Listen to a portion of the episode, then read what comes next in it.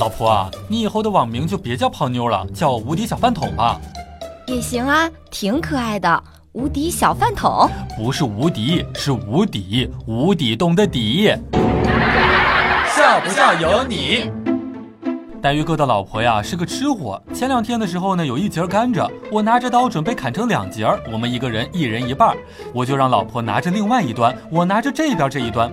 本来一刀准备砍中间的，谁料想砍的时候，老婆往他那边一拉，最后我砍到手了，缝了十几针。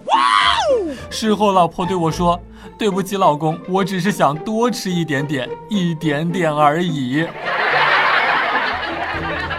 黛玉哥呢有一个二货吃货的好基友，感觉呀美食能够驾驭在一切事情之上，比女朋友还要重要呢。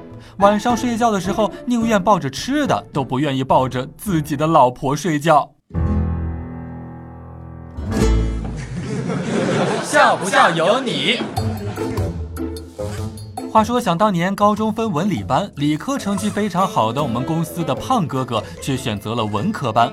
问他为什么当时这样选择，难不成是因为文科班里面女生多？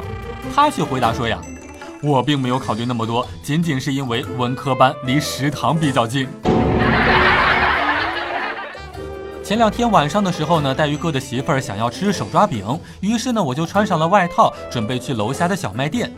这个时候，身后传来了媳妇儿贴心的叮咛：“大晚上的小卖店没有就回来，别去超市买了。”我心里一颤，这哪里是叮嘱我，分明就是提醒呀！每天两分钟，笑不笑由你。你要是不笑，我就不跟你玩了。